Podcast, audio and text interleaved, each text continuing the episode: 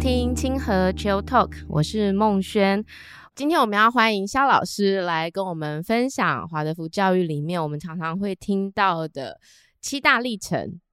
老师，到底什么是七大历程？生命的七大历程？嗯哼，在人的发展每七年有一个循环嘛。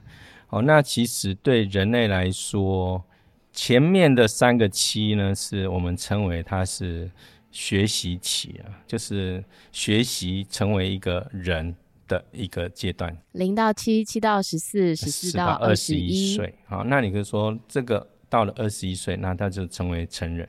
那下面中间会有积蓄，其实还要需要有两个期来让。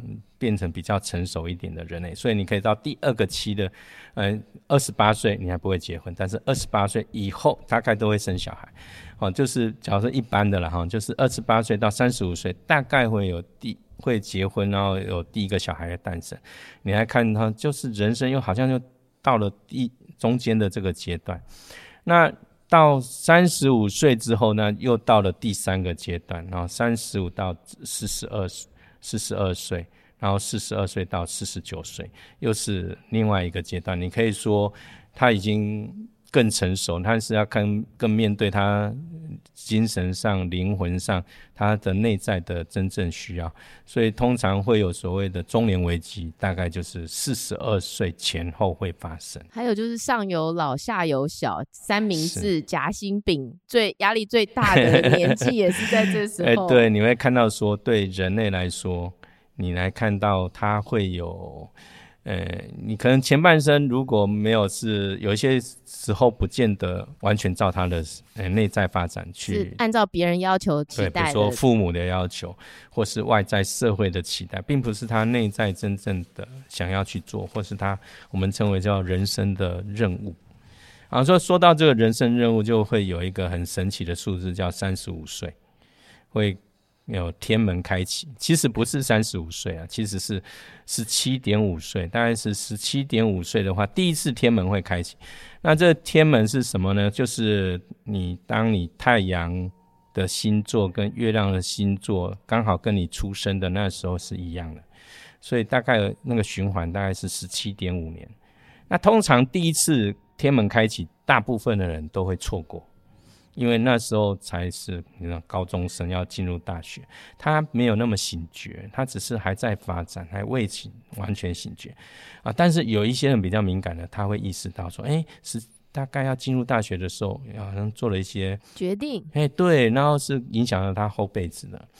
那第二次开始，通常就是比较有意识的，就是三十五岁，第二个十七点五年，那那时候的。的的循环又来到了这个节点，然后这时候呢，天门开启，就是说，你看有那你可以回忆三十五岁左右会发生一些事情，或者你开始思考一些事情，是跟你这一辈子的任务或是你要做的呃事情有一些关联性哦。比如说对我来说也蛮有趣，三十五年就是真正进入华德福去受训的那那一年，就大概三十五岁左右。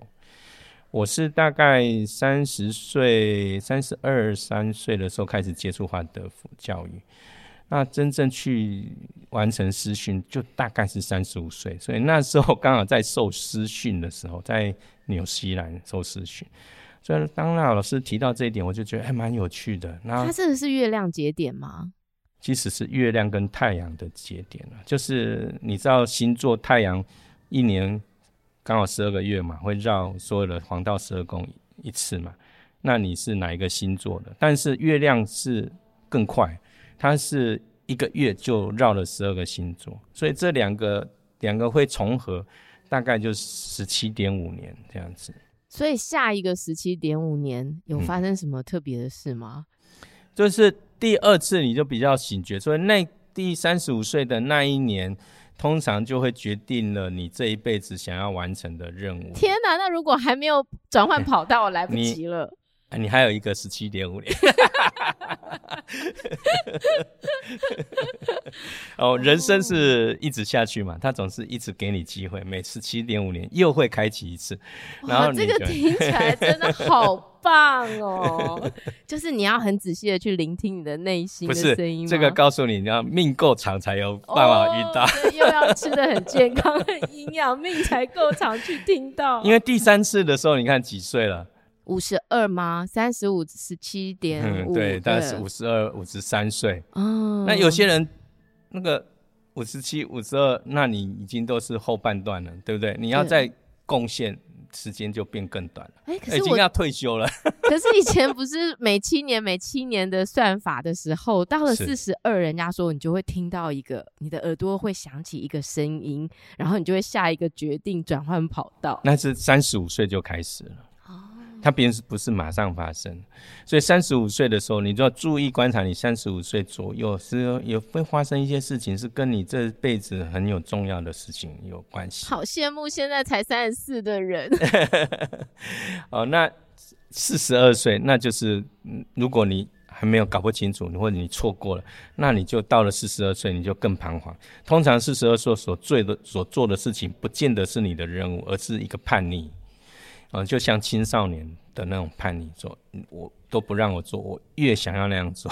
对，中年出走。哎，对对对对，哦，我不再不要再受那个家庭的的那个包袱哈牵累，或是那时候就会离婚了，或是很多事情都在这个时候发生。现在在四十二的要小心。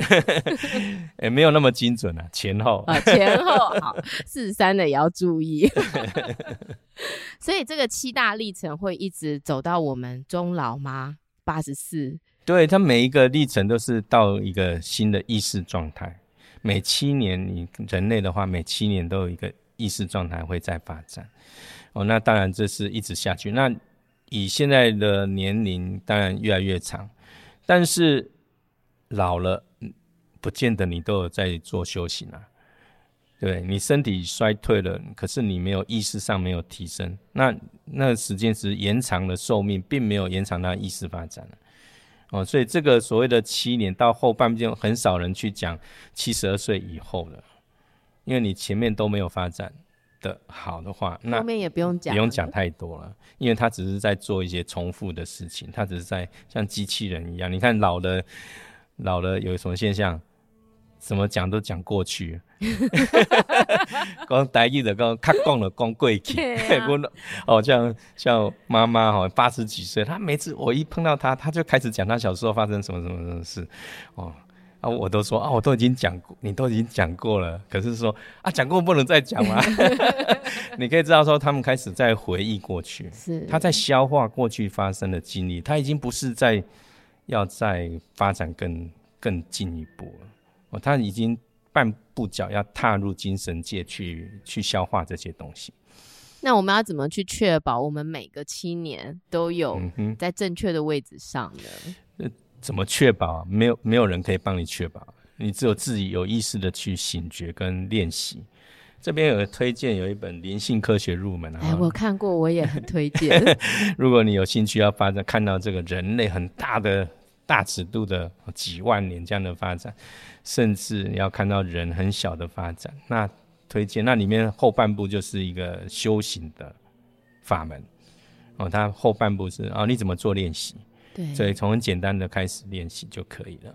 哦，比如说我对时间更有意识哦，对事情的完成更有意识，或是感受我没有办法控制我的感受，都是一些练习。那这边都是让你可以让你的灵性可以告。更高的层次，那这个有没有止境？没有止境，它其实是一直发展下去。嗯，那就像那个气功大师，气功大师有止境吗？没有啊，他就一直下去，一直下去。你可以不断的让它更强、更强。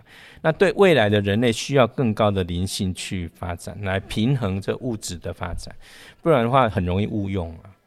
哦，车子我就随随意的使用，没有很醒觉的去使用这些很方便的。事物，包括你的手机，包括你的电脑，包括你的灯，包括你的汽车、洗衣机，哇，现在都自动化了。以后还有叫做 Chat A P T 是不是？Chat GPT 啊，GPT，对，人工智慧怎么是善用它？对，这都是很大的考验。哦，那这个是需要更高的人类意识的发展，才能够不会让它误入歧途。哦，比如说核能。用得好是造福人类，用不好就是毁灭人类啊，都是一样。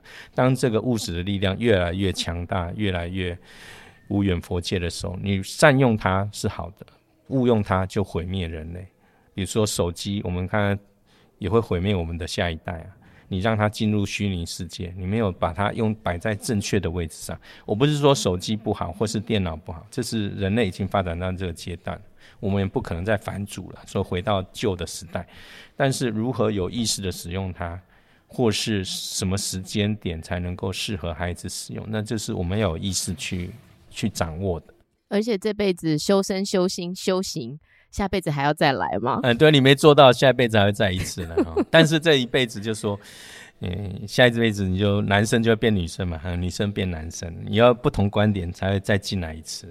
好，所以呢，如果大家对这个七大历程有兴趣，也可以看这本灵性科学，科学入门。入门。对对对。好，今天谢谢肖老师。好，不客气。我们下次再见。好，拜拜。拜拜。